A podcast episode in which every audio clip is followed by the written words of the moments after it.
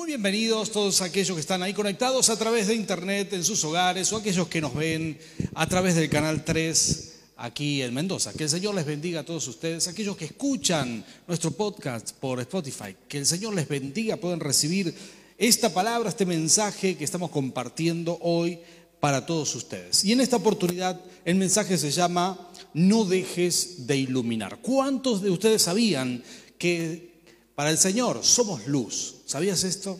Así te ve el Señor. Él ha puesto esa luz en ti. Esto dice la palabra de Dios. Recuerdo que cuando era pequeño, mis padres les gustaba mucho ir al río. ¿sí? Allá en Santa Fe, crecimos a unos 100 kilómetros del río, de los principales ríos de Santa Fe, eh, en nuestro caso de la laguna Setúbal. Y recuerdo que en una oportunidad estábamos yendo a ese lugar donde mis padres habían hecho una, una casita y una casita de fin de semana y les, encantaba ir, iban todos los fines de semana. Pero recuerdo que yo empecé a crecer, habré tenido unos seis o siete años y empecé a notar algunas diferencias de lo que era esa casita a lo que eran las comodidades de nuestro hogar en la ciudad. Y la principal diferencia es que no había luz eléctrica, ¿sí? Esto es algo que, que es, digamos, un poco raro porque la luz eléctrica llegó a todos los lugares, pero esto como era un sector rural, no había luz eléctrica ahí en esa zona, todas las casas se manejaban con algo que se llamaba sol de noche. ¿Alguno de ustedes lo habrá visto alguna vez? ¿Sí? No, no tienen ni idea de qué. Una garrafa que se tenía un cabezal arriba y con el gas esto se encendía y daba una luz bárbara. Esto se colgaba en las carpas, o en... Me hacen sentir muy viejo. Che, nadie conoce el sol de noche acá. ¿eh? Qué mal, ¿eh? Hubieran disimulado un poco. Pero esto se cuelga y da una luz espléndida, muy linda luz, pero nada que ver con la luz eléctrica. Cuando uno es niño, estas cosas las nota bien, bien clarito, ¿verdad? Pero recuerdo que sobre todo me afectó cuando empecé a ver televisión. Ya era niño, ahora tenía, no sé, 6, 7 años, ya seguía los programas en esa época la televisión comenzaba a las 6 de la tarde, ¿sí? No había televisión todo el día a las 6, acá también era así, los que crecieron en Mendoza, Pastor Fernando, a las 6 de la tarde empezaba la tele también, qué bien. Allá en Santa Fe era igual, comenzaba a las 6 de la tarde y empezaban los dibujitos, ¿sí? He-Man, no me iba a perder, con eso calculan la edad ya, ¿eh? He-Man y unos cuantos dibujitos más, Thundercat y otros que había en aquella época. No me perdía el Chavo del Ocho ni ninguna de esas cosas, los Duques de Casas y todas las series que había en aquel tiempo sin internet, sin nada, solo teníamos cable, antena de, de aire era esto, ¿no? que se veía un poco lluvioso, pero espectacular. Y bueno, no había otra cosa, pero Veía todo eso en mi casa y mis padres llegaban el fin de semana y decían, queremos ir a la casa de fin de semana con el sol de noche, sin electricidad, sin televisión, sin el, sin el chavo del ocho, sin he ni nada. Entonces yo me empecé a revelar, dije, no, papá, esto no se puede, que no, que cómo vamos a ir siempre allá. Claro, durante el día hacíamos, durante el día hacíamos distintas actividades, pero llegaba la noche y no había nada que hacer, aburridísimo. ¿sí? El sol de noche y mis padres sacaban unas cartas y, y jugaban ahí un jueguito entre ellos dos no entendía de qué estaban hablando, eh, jugaban al truco entre ellos dos. Y, yo dije, no, esto, esto es un bodrio, dirían mis hijos, esto es un desastre. Así que me empecé, empecé a zapatear hasta que llegó la luz eléctrica y, calmó mi ansiedad de pantallas de aquella época. Entonces trajeron un televisor, trajeron como entre cuatro, porque el televisor era, digamos, tridimensional, no como ahora que son planos, y pusieron un televisor en esa casita y todo cambió, todo cambió, ya me dieron ganas de ir este, hasta que conocí a Nerina y no fui nunca más, ¿verdad? A la casa de fin de semana, porque ya tenía novia en la ciudad.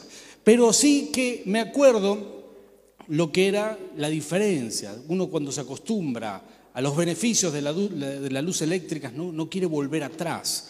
La luz es algo fantástico. ¿Sabías que la palabra del Señor dice no solamente que Jesús es la luz, sino que aquellos que creemos, yo quiero leértelo, esto está en Juan capítulo Juan capítulo 8, versículo 12. Esto dice la palabra del Señor, no solamente eh, está en nosotros, no solamente está en Jesús, sino también están aquellos que creemos en Dios. Dice una vez más, Jesús se dirigió a la gente y les dijo, yo soy la luz del mundo. Diga conmigo, luz del mundo. Ese es nuestro Señor. Y dice, el que me sigue no andará en tinieblas. Alguien diga conmigo, yo sigo a Cristo. Y dice, sino que tendrá la luz de la vida. Tenemos la luz de la vida. Todos nosotros tenemos esa maravillosa luz de la vida. Lo tenemos a Cristo, lo tenemos a Él a través del Espíritu Santo. Y esto hace la enorme diferencia. Es decir, que podemos vivir con Él y vivir una vida donde iluminamos a otras personas. Y de esto se trata esta palabra, no dejar de iluminar, por más que estemos en pandemia, que atravesamos momentos dificultosos, que la economía, que esto, que aquello. Seguimos siendo luminares en este mundo, seguimos iluminando para la gloria del Señor. ¿Alguien puede decir amén a esto? Sabes que es muy importante entender estas cosas porque hay una decisión de vida detrás que la iglesia tiene que tomar en este tiempo. Nosotros que estamos acá y aquellos que se conectan en este momento a través de las redes sociales, hay una decisión de vida, de ser personas que iluminamos, decidir. Recuerdo estar en un restaurante, creo que era en Asunción, Paraguay, entre uno de esos viajes, y se fue la luz. Algo este, que no es tan, eh, digamos, no, es tan difícil de que suceda en Asunción, suele cortarse la luz, ¿no? cantidad de, de aire acondicionado por el calor, por ahí salta, salta todo y se corta la luz un rato. Y recuerdo que, bueno, con Nerina nos iluminábamos con los teléfonos, estábamos con otras personas, todos sacaron los teléfonos, pasamos el rato, luego volvió la luz y seguimos. Porque podemos pasar un momento sin luz, lo sobrepasamos, lo sobrellevamos, quizás con las lucecitas de los teléfonos o con lo que venga, ¿no? con un encendedor, con lo que sea, uno se las arregla. Pero quizás una hora, dos horas sin luz, sin ver nada de noche, eh, no hay batería de celular que aguante, ¿no? Quizás aquellos harán la diferencia, aquellos que tienen una luz de emergencia, aquellos que tienen un generador sobre todas las cosas, no van a perderse de nada, ni de la luz, ni de todos los beneficios de la electricidad, porque tienen un generador de emergencia para que nosotros podamos tener una decisión de sostener la luz en nuestra vida. La verdad es que nosotros tenemos que aprender a tomar decisiones que nos ayuden a que cuando vengan los momentos de oscuridad, los momentos difíciles, tengamos previsto esto. Tengamos previsto, así como esa gente que tiene un generador, tiene una luz de emergencia, en los lugares que se corta mucho la luz, están preparados pero no quieren pasar esos momentos eh, difíciles sin luz, ¿sí? O aquellos que son comerciantes, tienen heladeras, bueno, preparan un generador de emergencia porque no quieren perder nada de lo que tienen en las heladeras. Y sobre todo, sobre todo los hospitales y los lugares donde tienen respiradores, donde tienen, donde tienen instrumentos de alta complejidad, tienen, por supuesto, tienen generadores de emergencia. Si se va la luz, si se corta el suministro de energía, esos generadores van a, van a hacer que, que todo funcione. Porque hay decisiones detrás de todo esto. Hay decisiones planificadas, pensadas. Y de alguna manera Dios espera esto de nosotros. Que pensemos en cómo sostener la luz. Que lo diseñemos, que lo, planeemos. Que, que pensemos en cómo sostener esto a lo largo de la vida. Porque hay una realidad. Y quiero mostrarte esto también en la palabra del Señor. Voy a leerte aquí Juan también, capítulo 1 Versículo 4 y 5 dice, esto dice, dice la Biblia, dice, en él estaba la vida y la vida era la luz de la humanidad.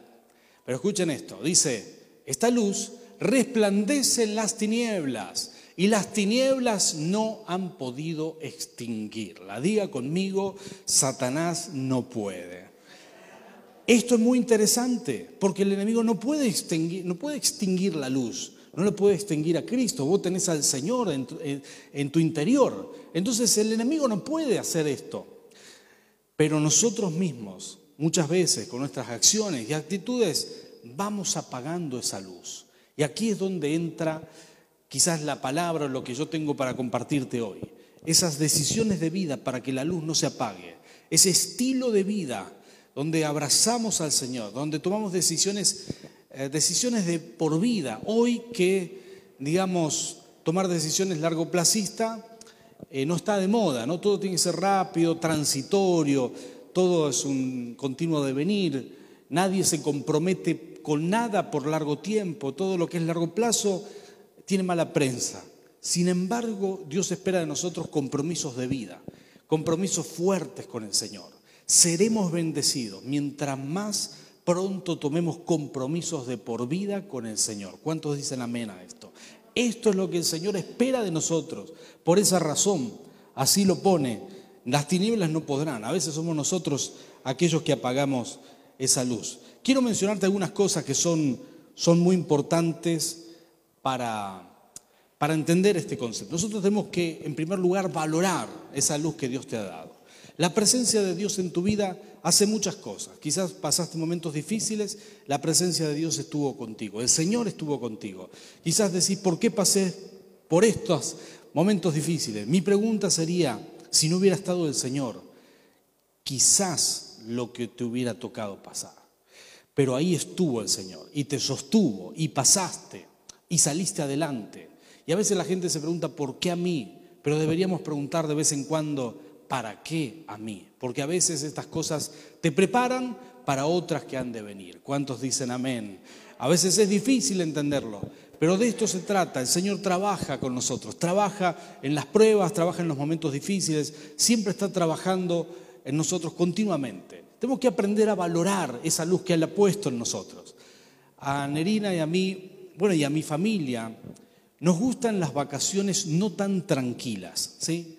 Nos gusta hacer cosas en las vacaciones. Si salimos por ahí tenemos oportunidad de conocer un lugar, nos gusta, si es posible, un poco de aventura extrema. Y recuerdo que fuimos a un lugar en Brasil, todo el mundo se va a la playa, ¿sí? Te va, pero los curvelos no. ¿sí? Los curvelos les gusta eh, la, selva, la montaña, donde hay mosquitos, donde hay yacaré, bueno, no tanto, pero nos gusta otras cosas. Entonces fuimos a un lugar, a Brasil, una ciudad que se llama Bonito, muy linda realmente, y, y había una, una expedición de espeleología. ¿sí? ¿Saben lo que es la espeleología? Es la, la, la aventura de conocer las cavernas internamente. ¿sí? cavernas subterráneas, ríos de subterráneo entre las piedras. Y claro, ahí adentro hay de todo. Primero lo que hay es oscuridad. Y después todo tipo de bichos que habitan en la oscuridad. ¿sí? ¿A cuánto les gusta la idea? Bueno, a los curvelos les gustan estas cosas raras. ¿Pueden creer esto? ¿Sí? Y la convencemos a mi esposa también, entre todos, entre los muchachos, las, llevamos y ahí fuimos. recuerdo que nos, nos pusieron todo un equipo, entre esas cosas unos cascos muy importante porque de vez en cuando nos levantaban y le pegábamos la roca.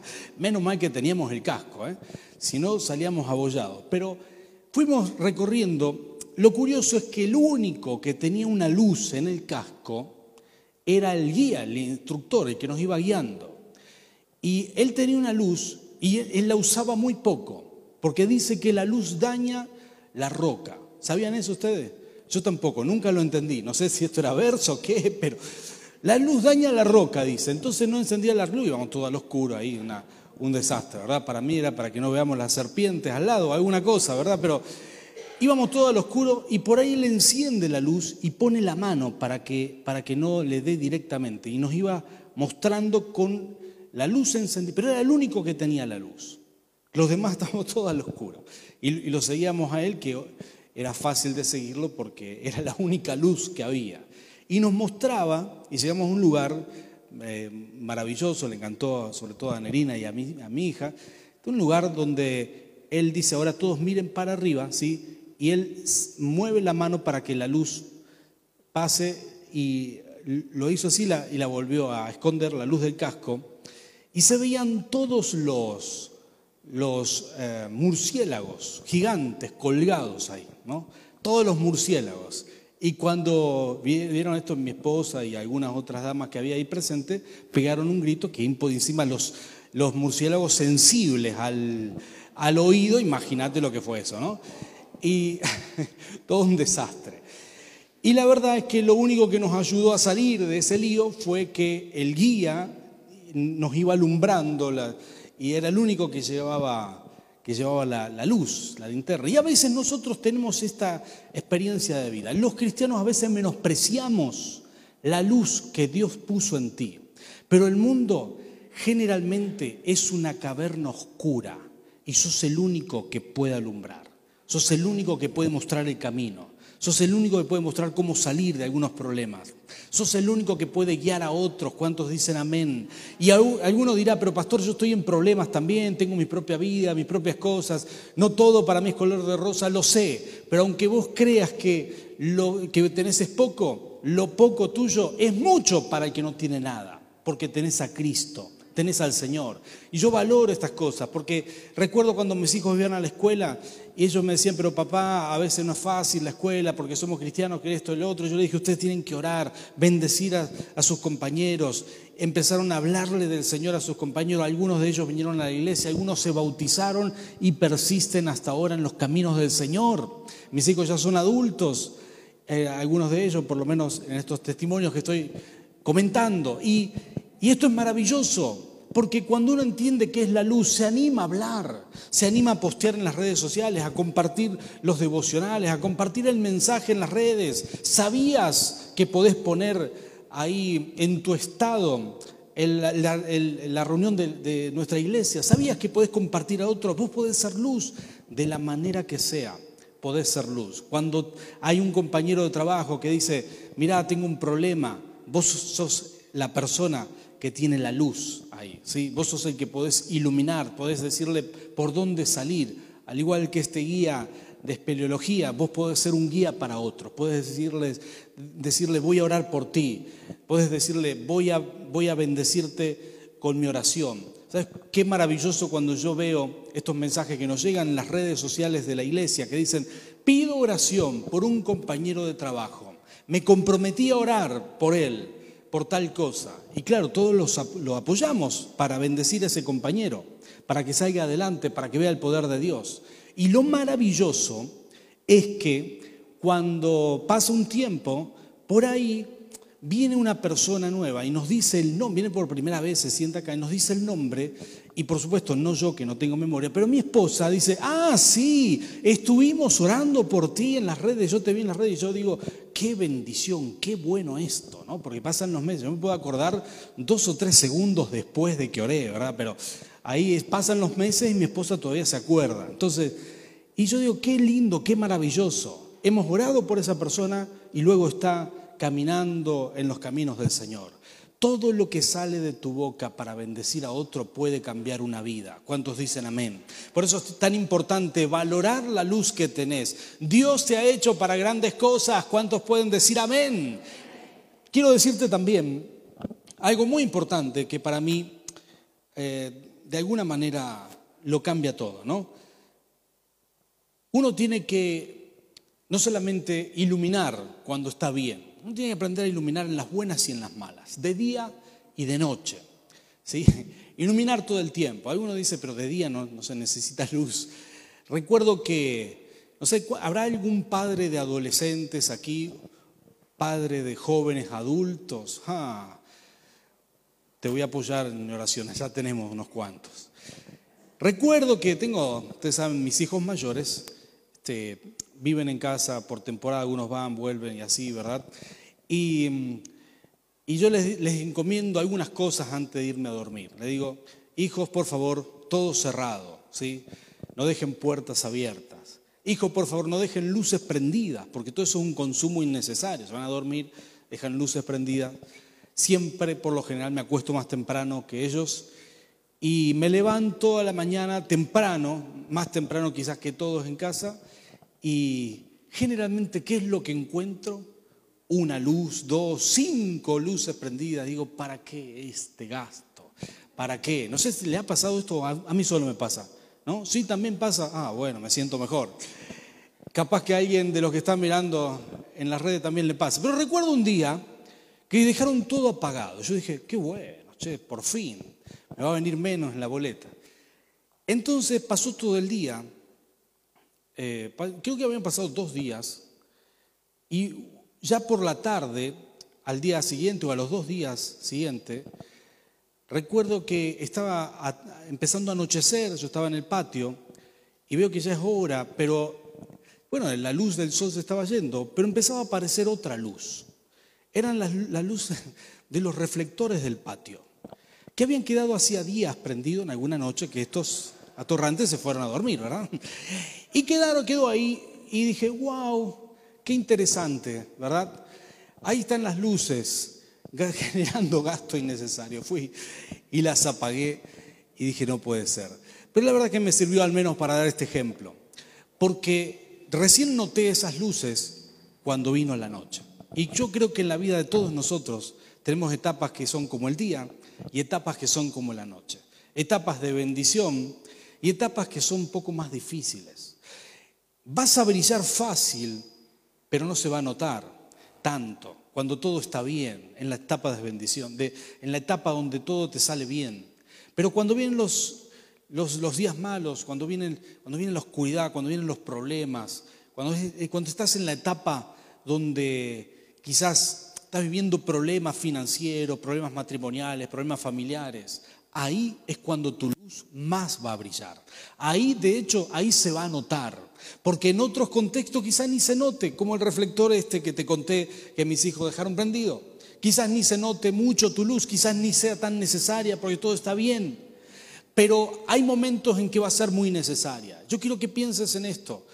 Si, si Daniel, conocemos la historia de Daniel, estuvo en el, en el foso de los leones, historias maravillosas, sus amigos estuvieron en el horno y no se quemaron y Dios hizo milagros con ellos. Pasaron cosas extraordinarias, pero no sabríamos nada de ellos si se hubieran quedado en Jerusalén, si nunca los hubieran llevado cautivos, nunca los hubieran llevado prisioneros a Babilonia, si nunca hubieran vivido esas cosas tan horrorosas que vivieron, jamás su luz hubiera brillado tanto.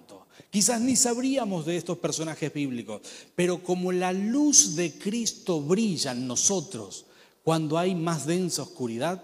Por eso dice la palabra, el apóstol Pablo dice estas cosas. Esto es Filipenses capítulo 2, versículo 14 y 15, dice, háganlo todo sin quejarse ni contienda, así como así es la gente de nuestra iglesia, de nuestro ministerio, que nunca se queja. ¿Cuántos dicen amén? ¿Sí? Sí, Señor, mirá lo que tenés al lado, decirle, fíjate que no haya sido para ti.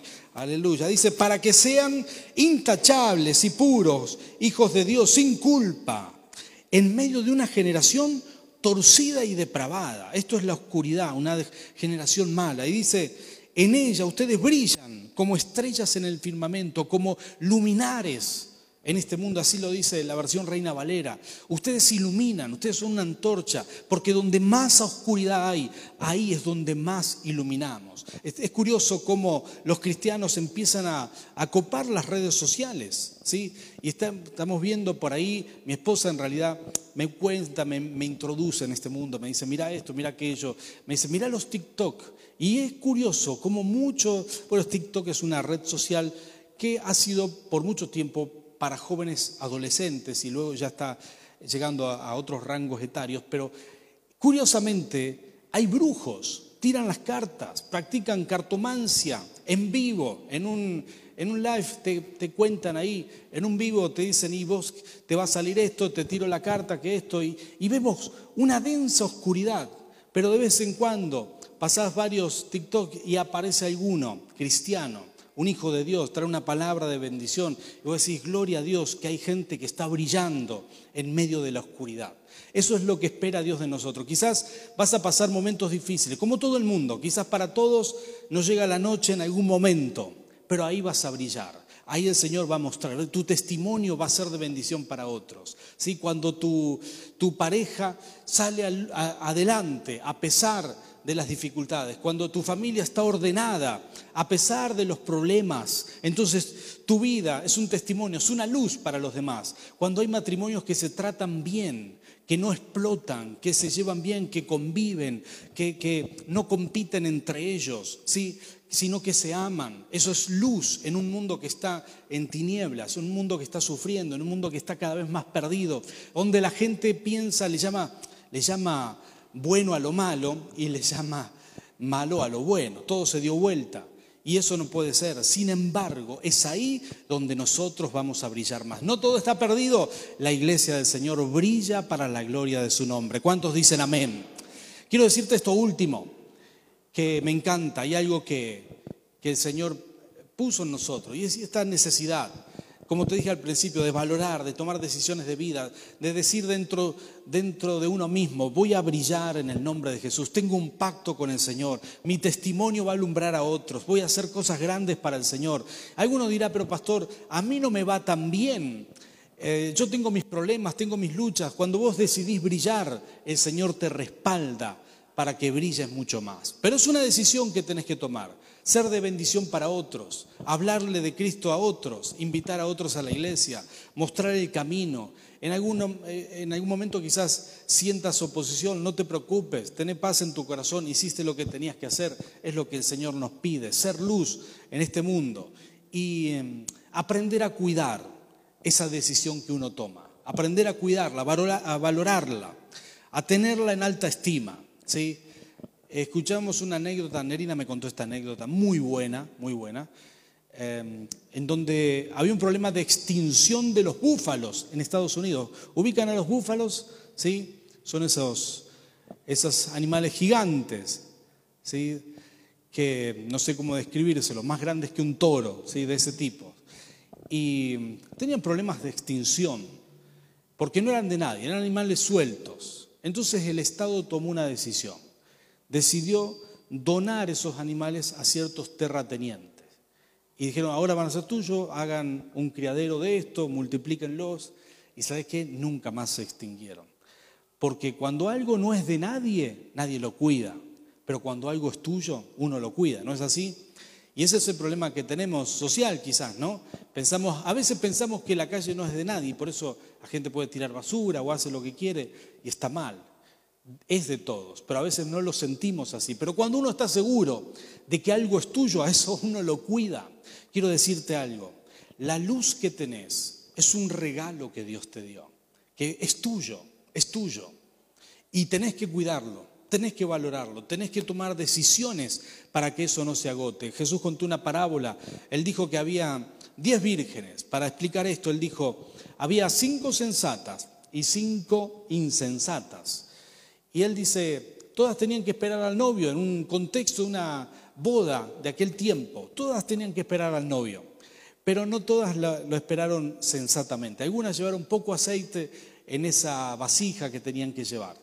Una gota de aceite para esperar toda la noche se le acabó rápidamente. En cambio las otras, las cinco sensatas, tenían aceite y tenían extra por las dudas. ¿sí? Habían previsto, se, habían ocupado de que esto no le falte. Ellas no querían que su lámpara, era una lámpara de aceite, una mecha encendida, y, ellas no querían que su lámpara deje de brillar, que esa es la decisión que nosotros tenemos que tomar.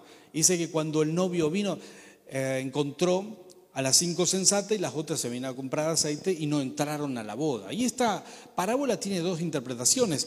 De alguna manera representa a la iglesia que guarda la presencia de Dios hasta la segunda venida y que no se descuida ni se, ni se tropieza. Y también tiene una aplicación personal para todos aquellos que guardan también la presencia de Dios y que la cuidan y que la administran bien, que se preocupa de que la lámpara siempre esté encendida. Y le voy a pedir a mi hijo Manuel si por favor viene a adorar aquí.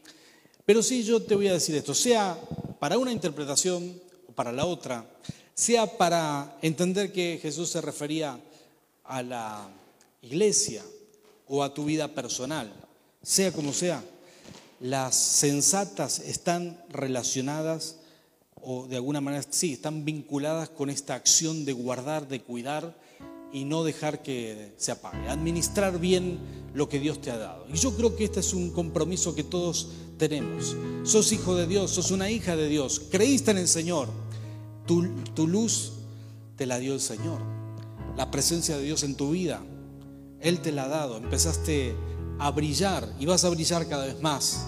Y el Señor te va a respaldar para que le sirvas a Él y hagas cosas grandes en este mundo. Pero hay una decisión de vida que uno tiene que tomar, hacer un pacto con el Señor y decidir, Señor, yo no voy a permitir que mi lámpara se apague. Yo me voy a ocupar de que siempre mi lámpara esté llena de aceite. Y el aceite representa la presencia del Espíritu. Sin ese aceite nuestra lámpara no puede alumbrar. Nuestra luz no, no, existe sin, sin ese aceite. Tiene que estar llena esa lámpara. No se nos puede apagar. No puede ser transitoria. No puede hoy estar encendida, mañana no. un día sí, un día no, me voy a comprar, voy, vuelvo y otra vez. Eso es lo que no nos sirve. Nos sirve la constancia, eso sí sirve. Sirve ser eh, fiel, permanecer firme, aferrarse al Señor en las buenas y en las malas, decidir brillar a pesar de cualquier cosa.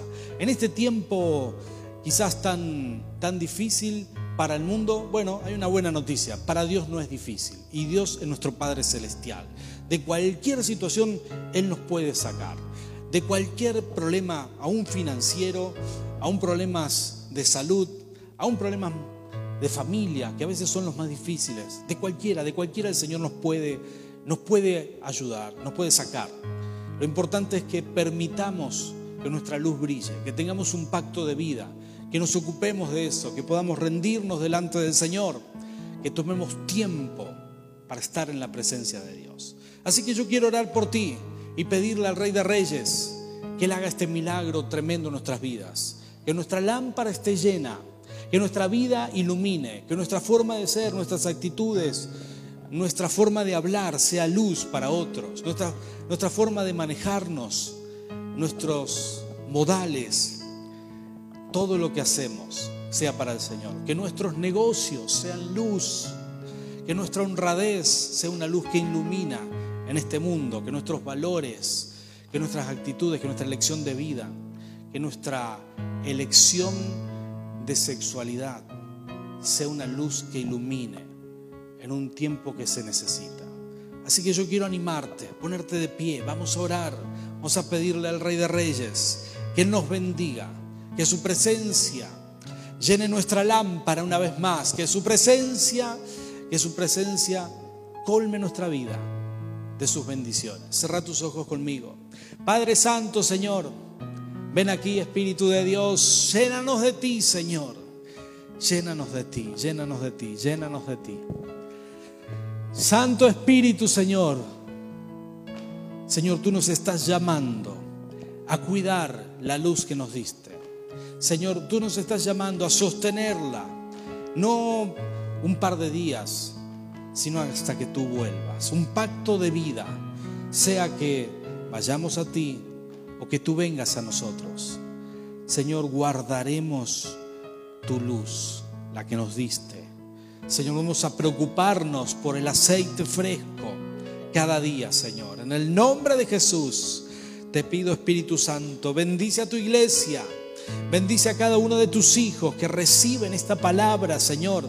Los que están aquí, los que están conectados a través de las redes sociales, los que nos ven por los canales locales, Señor, tu presencia los toque ahora en el nombre de Jesús. Señor, ocurran milagros a nuestro favor, Señor. Milagros, el toque de tu espíritu, Señor. Una iglesia que tiene pacto contigo. Hemos abrazado tu presencia. Hemos abrazado, Señor, hemos abrazado lo que viene de ti. Pedimos, Señor, renuévanos renuévanos, trae un renuevo sobre tu pueblo, Señor. En el nombre de Jesús, hambre y sed de ti, ganas de recibir más de ti, de congregarse aún físicamente en lo posible. Señor, toca a tus hijos, toca a tu pueblo, Señor. Tiempo de avivamiento, tiempo de bendición, tiempo donde la iglesia brilla. Señor, donde quizás habrá más oscuridad, Señor, a ti la oscuridad no te preocupa porque tú eres luz y nosotros somos tus hijos. También vamos a iluminar en el nombre de Cristo Jesús. Gracias Señor, en tu nombre Rey. Amén y amén. Gloria